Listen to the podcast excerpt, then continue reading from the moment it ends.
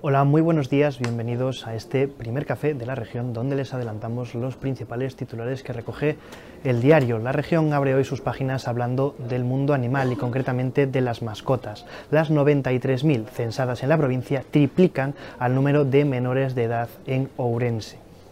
El mal tiempo fue el protagonista de la jornada de ayer y también puede serlo de la de hoy y la de los próximos días. Patricia Casteleiro nos avanza más sobre la gran nevada que se espera en la provincia para estos próximos días.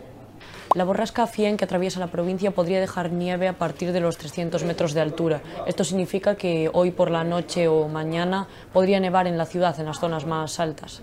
Además, las partes montañosas de la provincia están en alerta naranja, según la Agencia Estatal de Meteorología, por acumulaciones de nieve de más de 20 centímetros. Por otra parte, en Vilamartín de Valdeorras, una, una localidad, un pueblo quedó aislado, 40 vecinos quedaron aislados tras el hundimiento de una carretera por las fuertes lluvias de ayer. Mientras tanto, la Diputación de Ourense trabaja en el Plan Nautic OU, un proyecto que pretende llevar la navegabilidad a todos los embalses de la provincia. Es una información de Bryce Iglesias. En el periódico de hoy contamos los detalles de un programa que ultima la Diputación que se llama Nauticou para sacar provecho en términos turísticos a todos los embalses de la provincia. Hasta el momento solo 8 de los 24 embalses tiene algún tipo de actividad o instalaciones adaptadas para turismo náutico y con este programa Náutico la Diputación pretende llegar al resto de embalses de la provincia. Y en página sanitaria, más de un centenar de pacientes con COVID persistente están participando en el programa pionero en España y desarrollado en el Chuo Coperia. Ha hablado con ellos María Salgado.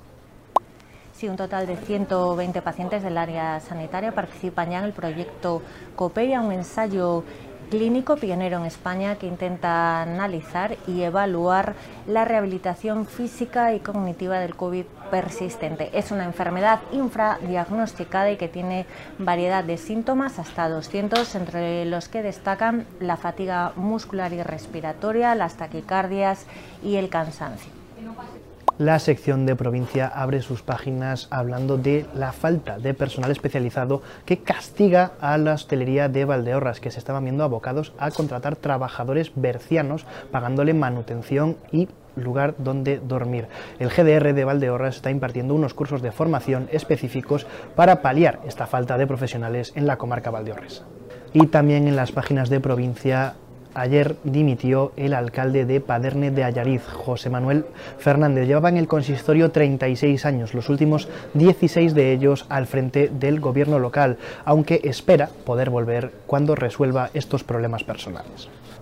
Esto ha sido todo por hoy, muchas gracias por acompañarnos en este primer café de la región. Recuerden que pueden seguir informados tanto en nuestra página web como en nuestras redes sociales. Que tengan un muy buen día.